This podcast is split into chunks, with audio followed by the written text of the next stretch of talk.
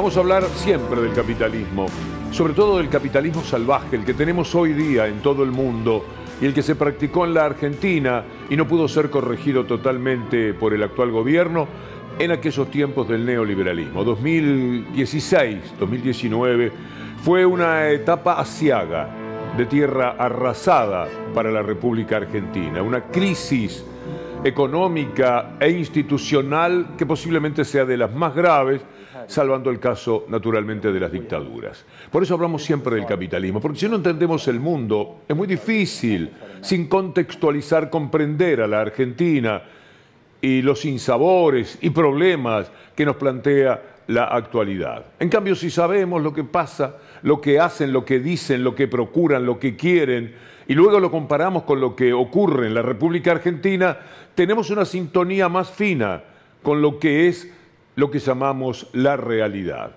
Para que usted entienda la relación que hay con estos hombres de poder, también en el capitalismo salvaje, vamos a recurrir a lo que ellos dicen entre risas, se celebran a sí mismos, celebran su fortuna, celebran su poder, celebran sus robos. Mire usted, el dueño de la anónima, famosa la anónima, porque cuando las inundaciones de Comodoro Rivadavia faltaba el agua, y entonces triplicaron o cuadriplicaron el precio del agua. Así son y esto dicen. Yo le di una pregunta a Brown. ¿Qué hace la anónima con la inflación? Remarca precios todos los días. Remarca precios todos los días.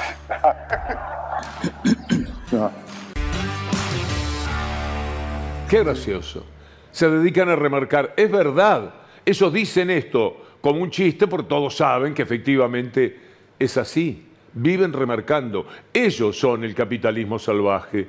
Esos son aquellos con los que el gobierno tiene que enfrentar. Mire, el gobierno que sea, pero muchísimo más, si es un gobierno de naturaleza nacional y popular o se pretende de esa manera. Todos estos personajes custodiados por lo que viene a ser el buque insignia, la quilla del barco de ese transatlántico, donde viajan ellos, mientras el mundo en este caso la Argentina, va alrededor en botecitos tratando de remar. Esta es la diferencia espantosa y atroz que esos proyectan sobre nuestra vida. ¿Y cómo lo hacen? Violando todo lo que es el capitalismo porque son los primeros en traicionarlo. Ellos son los que acumulan también tanto que se convierten en monopolios. Oligo por lo menos, y normalmente monopolios. Y entre dos o tres de ellos son un monopolio. Y por supuesto, eso traiciona el espíritu del capitalismo, porque el capitalismo es la ley del mercado. Mire, le voy a mostrar algunas placas para que entienda a qué juegan estos depredadores de la vida y de la democracia. En aceite, por ejemplo, tres empresas concentran el 90,5% de la facturación y el 90% del volumen. AGD, Molinos Cañuelas y Molinos Río de la Plata. Vayamos al mercado de gaseosas. Empresas concentran, dos empresas concentran el 98%, el volumen el 97%, PepsiCo y Coca-Cola. Por supuesto que hacen lo que quieren con nuestras vidas. Tres empresas concentran en aguas y aguas eh, saborizadas el 89, casi el 90% de la facturación. ADA, Coca-Cola y PepsiCo. Mire ahora en esta placa el azúcar. El azúcar, tres empresas concentran el 85% de la facturación. Ingenio El Tabacal, Ledesma y Valpafe. Y 8% de empresas de supermercados que dice a continuación. Bueno, el 90% en caldos es solo Unilever, que es multinacional. De esta forma, construyen lo que llamamos el capitalismo salvaje, ese que no da tregua en ninguna parte del mundo porque luego se convierte en violencia. Mariano Tilly es un sociólogo que aparece en las redes y lo hace con mucho talento. Me voy a valer de unos tweets de él que nos van a permitir pensar. Dice, Massa anuncia la baja de impuestos a las ganancias y devolución del IVA y para Clarín es plan platita. Vean este breve hilo y pregúntense por qué cuando Macri tomó medidas similares no lo llamaron plan platita. El cinismo de Clarín harta. Véanlo ustedes mismos. vamos a otro tuit. Mariano Tilly. ¿Por qué no llamaron despectivamente plan platita a los anuncios de Macri después de perder las pasos en 2019 sobre ganancias, pymes y aguache? ¿Por qué no llamaron despectivamente plan platita a los anuncios de Macri de mejorar los ingresos de los ciudadanos luego de endeudar al país hasta el tuétano y de perder las pasos en 2019? ¿Por qué no llamaron despectivamente plan platita a la eliminación del IVA en alimentos y congelamiento de las cuotas UVA tan defendidas por el impresentable de Tetaz anunciada por Macri después de perder las pasos en 2019? ¿Por qué no llamaron despectivamente plan platita a los anuncios de Macri para anticipar la suba de jubilaciones de diciembre a septiembre, es decir, antes de las elecciones generales, después de perder las pasos en 2019? Uno más, ¿por qué no llamaron despectivamente plan platita la publicidad que le hacían gratis a Macri, mostrando cómo bajaban los precios luego de los anuncios de Macri hechos después de perder las pasos? ¿Por qué nos llamaron despectivamente plan platita? Ahí está, mire, la quita del Ivo a pleno en los grandes supermercados. Así celebraban. Este no era plan platita, están apareciendo las imágenes que acompañan cada una de estas manifestaciones de Mariano Tilly. Mire cómo titulaba la mafia de Clarín en aquel momento. Era fantástico. Sigan, sigan ustedes que yo lo sigo ustedes. Prefiero hacerlo de esa manera. Escuchemos justamente a Patricia Bullrich, pobre, con muchas dificultades, siquiera para sostenerse como una candidata ponderable. Mírela. Eh, que los argentinos estamos muy dolidos. Va a ayudar a pensar a, a las personas para reconstruir, para que pasen del llanto a la alegría, de la destrucción, del devastamiento al progreso.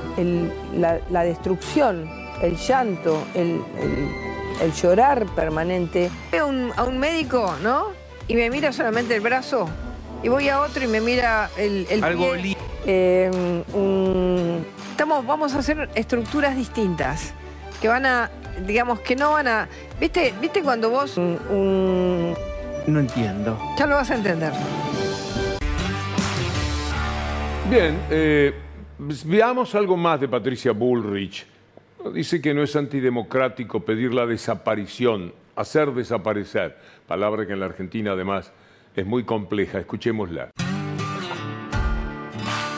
Nuestro principal objetivo no es pelearnos con Milei, nuestro principal objetivo es que esa ideología que ha generado en la mayor decadencia de la Argentina se termine de una vez por todas. Y que no me conteste Kisilov como me contestó estúpidamente diciendo eso es antidemocrático decir que desaparezca el kirchnerismo. No, decir que desaparezca una ideología que lo que hace es destruir las instituciones, digamos, destruir a las personas, destruir a las familias, eh, quedarse con, la plata de la gente, eh, revolear bolsos, eh, destruir a la prensa, no es, no es un problema de Kisilov, es un problema de un modelo en el que él participa que es destructivo de una democracia con un capitalismo en serio que, en el, que el país crezca. Entonces, nuestro principal objetivo, yo no quiero hablar de Medellín, yo quiero hablar de que nosotros somos los únicos con condiciones y con capacidad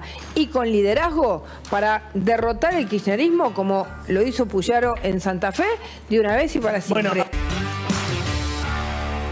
Todo ese odio es un gran combustible para ella, pero no la deja pensar. El odio siempre es una dificultad. Se pierde calidad en el razonamiento. Por eso parece que no supiera nada de nada y que todo le sale mal, hasta los pequeños discursos, salvo cuando habla enojada y violenta y muestra esta faceta. Ella es más violenta que Milei, porque ella ha sido lo que dice que va a hacer. Milei todavía es una manera de pensar que vamos a ver en caso de ser presidente, si la ejecuta. Ella ya sabemos que estuvo detrás de las muertes, de las persecuciones con muerte, de la protección a los asesinos. Es así, es una persona que, ha hecho gala de violencia que ha estado detrás de cuanta mentira hubo que sobrellevar. Mira, acompáñame con esto que vamos a leer hagámoslo juntos, porque es una manera de acercarnos a la personalidad de Bullrich.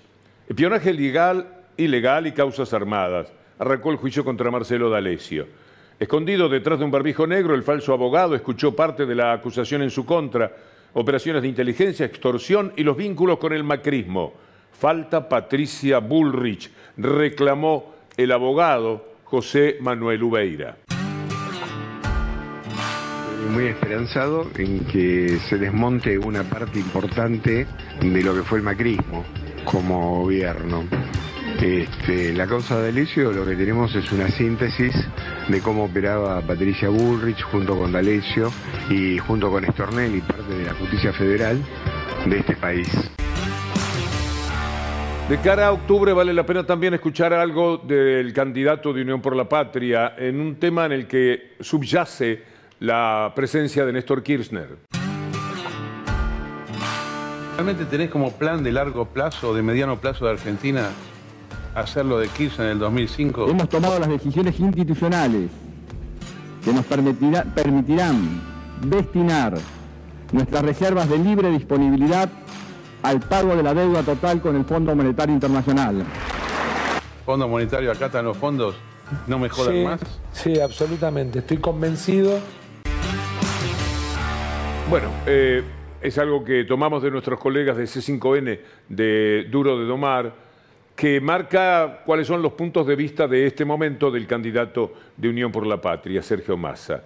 Pero alguien que es fundamental, el puntal de la campaña de Unión por la Patria es Axel Kisilov.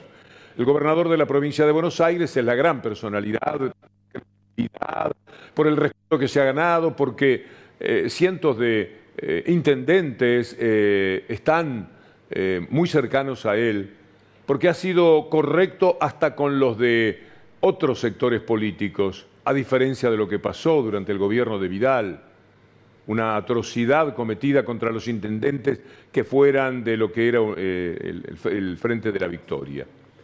Entonces, vale la pena escuchar esto que dice Kisilov, que también tiene que ver con la idea de gestión que se tiene para la provincia y que se transmitirá, espero, a todo el país que hemos hecho en estos cuatro años tan difíciles, vamos a dar de nuevo la discusión de cara a la sociedad. Nosotros somos los que defendemos la igualdad de derechos. Nosotros somos los que defendemos la escuela pública. Nosotros somos los que creemos que es con educación, con salud, con acceso, los que creemos que con más igualdad, solo así vamos a poder tener más libertad. Amigas, amigos, hasta mañana si Dios quiere.